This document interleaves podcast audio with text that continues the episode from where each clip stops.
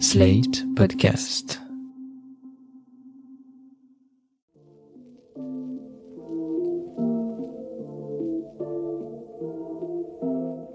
Bonjour et bienvenue dans New Deal, le podcast IFRI TTSO Slate qui revient chaque semaine sur l'actualité politique américaine. Je suis Christophe Caron et je suis en compagnie de Laurence Nardon, responsable du programme Amérique du Nord à l'IFRI. Bonjour Laurence. Bonjour Christophe. Laurence, la guerre en Ukraine se poursuit et la question que se posent les Occidentaux cette semaine, c'est celle des approvisionnements en pétrole et en gaz russe. Faut-il les arrêter pour mettre la pression sur Moscou? Et si oui, comment pourrons-nous nous débrouiller? Joe Biden vient d'annoncer l'arrêt des importations de Russie, mais les Européens, qui dépendent largement du gaz et du pétrole russe, peuvent-ils diversifier rapidement leurs approvisionnements? On sait que les États-Unis sont aujourd'hui exportateurs de pétrole et de gaz grâce à l'exploitation des gisements non conventionnels, notamment de schiste, ce qui pourrait peut-être nous tirer de ce mauvais pas. Alors cette semaine, on va en profiter pour examiner avec vous ce que l'on appelle le mix énergétique américain, c'est-à-dire les différentes sources d'énergie dont il dispose. Nous quitterons le sujet de l'Ukraine un instant pour parler du réchauffement climatique, où en est le débat aux États-Unis sur l'efficacité des énergies renouvelables et sur le retour en grâce du nucléaire. Oui, Christophe, ça tombe bien parce que la publication annuelle de l'Agence d'information officielle sur l'énergie aux États-Unis vient de sortir début mars. C'est le Annual Energy Outlook 2022.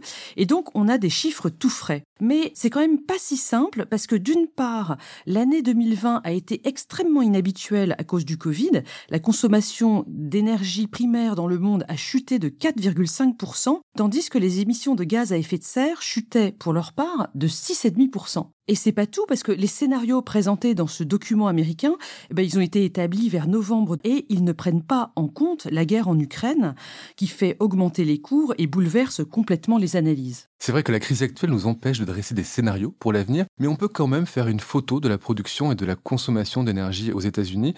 Est-ce que vous pouvez nous montrer à quoi elle ressemblait, disons, à la veille du Covid? Eh bien, la première chose à dire, c'est que les États-Unis ne sont plus les premiers consommateurs d'énergie dans le monde. Ils ont été dépassés par la Chine. En 2019, donc, les États-Unis consommaient 16% de l'énergie mondiale contre 24% pour la Chine. C'est une consommation par habitant? Non, ça c'est la consommation totale. Si on ramène à la consommation par habitant, les États-Unis sont aussi dépassés, cette fois-ci par des pays comme l'Islande ou le Qatar, plus généralement par les pays du Golfe. Pour l'Islande, l'énergie est tirée de la biomasse, c'est-à-dire des geysers, et donc le, pays dans son ensemble ne fait pas attention à la sobriété énergétique.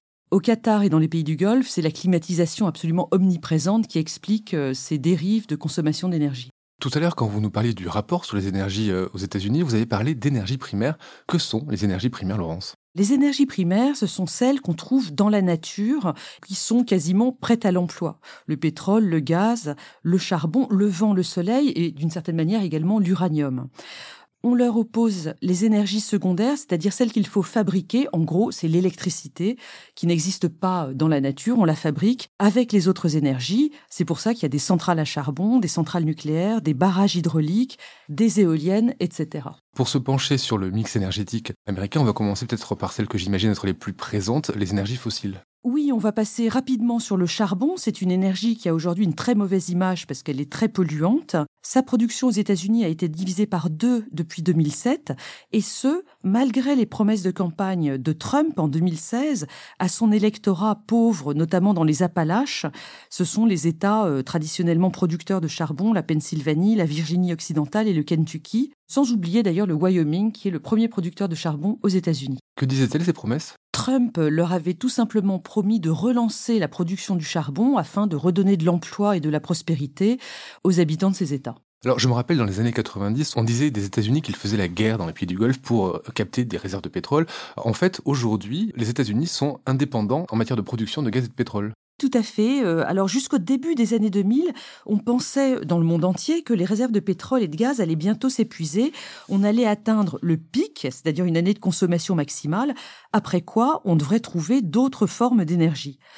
Or, à partir de 2005, on a commencé à utiliser de nouvelles techniques pour extraire le gaz et le pétrole pris dans le schiste, vous en parliez en introduction, c'est-à-dire des roches feuilletées qui emprisonnent du gaz et du pétrole. Donc, on a inventé de nouvelles techniques. En gros, on envoie de l'eau à très très forte pression dans le sol pour euh, libérer le gaz et le pétrole. C'est extrêmement polluant. Aux États-Unis, il se trouve qu'il y a des gisements de gaz et de pétrole de schiste extrêmement riches au Texas, en Pennsylvanie et dans le Dakota du Nord pour l'essentiel. Cette exploitation des hydrocarbures non conventionnels a été un succès énorme et les États-Unis sont devenus exportateurs nets de gaz en 2017 et de pétrole en 2020. Et c'est peut-être ça qui pourrait euh, nous sauver si on se coupait des approvisionnements de gaz russe. Mais on va en parler. Revenons au mix énergétique américain. L'administration Biden est très favorable à l'éolien et au solaire, c'est-à-dire aux renouvelables. Oui, le plan Build Back Better euh, de l'administration Biden prévoyait des aides fédérales absolument énormes pour l'éolien et le solaire afin d'arriver à une neutralité carbone euh, dans les années à venir. Mais comme vous le savez, ce projet de loi est actuellement au point mort. Il y a eu un certain nombre de mesures qui ont été prises pour la voiture électrique et pour la réfection des réseaux électriques dans la loi sur les infrastructures qui a réussi à passer au mois de novembre dernier, mais ça n'a rien de comparable avec les projets prévus dans la seconde loi, celle qui n'est pas encore passée. Alors cela dit, les projets fédéraux n'arrivent pas à se mettre en place. Au niveau privé et au niveau local, au niveau des États, on est très dynamique. Oui, tout à fait, euh, notamment en Californie et au Texas. Il faut savoir que dans ce dernier État, même s'il est gouverné par les républicains, les investissements dans le solaire et dans l'éolien en 2021 ont été les premiers du pays. Et donc aujourd'hui, si on additionne le solaire, l'éolien, les barrages hydrauliques, la géothermie et la biomasse, eh bien, ces énergies renouvelables produisent 21% de l'électricité aux États-Unis. Oui, parce que c'est ça la clé. En fait, toutes les énergies primaires dont nous parlons jusqu'à maintenant, en fait, elles sont là dans un but, c'est produire de l'électricité. C'est pas si simple parce qu'une partie de ces énergies primaires est utilisée directement. On va penser par exemple à l'énorme secteur automobile aux États-Unis qui consomme directement de l'essence. Mais vous avez raison, les énergies primaires servent aussi à fabriquer l'électricité. Alors si on les prend une par une, en 2021, pour 23%, l'électricité américaine est encore liée au charbon. Ce qui est énorme. Les renouvelables, on vient de le dire, on est déjà à 21%. 37% de l'électricité vient des centrales à gaz et 19% vient du nucléaire. Si les scénarios présentés dans le Annual Energy Outlook ne bougent pas trop, en 2050, les renouvelables devraient être à 44% de la production d'électricité, le gaz 34%, le charbon baissera à 10% et le nucléaire baissera à 12%. Le nucléaire, justement, c'est une vraie question. On a eu l'impression d'un retour en grâce de cette énergie ces derniers temps pour des raisons de réchauffement climatique, puisque ça ne produit pas de CO2. Où en est-on aux États-Unis par rapport au nucléaire? Là, là, vous me parlez d'une baisse de 7 points finalement en 30 ans. Oui, parce qu'il y a une mauvaise dynamique pour le nucléaire aux États-Unis, au moins depuis l'accident de Three Miles Island en mars 1979, le cœur d'un réacteur avait fondu, puis l'accident de Fukushima en 2011 qui a vraiment eu des répercussions dans le monde entier. Concrètement, fin décembre 2020, on avait 56 centrales dans 28 États. C'est un parc qui est donc assez vieux parce qu'il n'est pas renouvelé. Les centrales ont en moyenne 40 ans et certaines commencent à être démantelées. Donc, vous l'avez dit, si on reste sur les tendances de ces dernières années, la part du nucléaire baissera d'ici à 2050 de 19 à 12% de la production d'électricité. Mais aujourd'hui, on entend des plaidoyers pour un nucléaire euh, présenté comme la moins pire des énergies à l'heure du réchauffement climatique. Là, je renvoie nos auditeurs, euh, s'ils l'ont pas encore lu, à la bande dessinée vraiment euh, très intéressante de Christophe Blain et Jean-Marc Jancovici, Le monde sans fin, qui développe ces thèses de manière très vivante. Des hésitations autour de l'énergie nucléaire qu'on retrouve aussi en Europe, avec une Allemagne qui a fermé ses centrales puis qui se pose la question d'éventuellement les conserver, et puis aussi ces inquiétudes après les assauts russes sur des centrales nucléaires ukrainiennes qui inquiètent un peu tout le monde. Voilà qui nous ramène à la situation en Europe. Comment est-ce que les États-Unis peuvent-ils nous aider à nous approvisionner dans les mois qui viennent si on se coupe des importations russes de gaz et de pétrole? Ce qu'il faut dire, c'est que le gouvernement américain a déjà annoncé le déblocage de 30 millions de tonnes de pétrole brut de ses réserves stratégiques pour contrer la hausse des cours. Ça, c'est pour le pétrole. Mais concernant le gaz, les États-Unis sont déjà de grands exportateurs. Alors, il y a deux manières d'exporter du gaz, soit par gazoduc vers le Mexique, par exemple, soit, si le gaz va plus loin, on doit le mettre sur un bateau. Il faut alors le compresser et le liquéfier, et ça se fait dans des terminaux méthaniers. Alors, il y en a aux États-Unis, en Louisiane ou au Texas, c'est-à-dire autour du golfe du Mexique.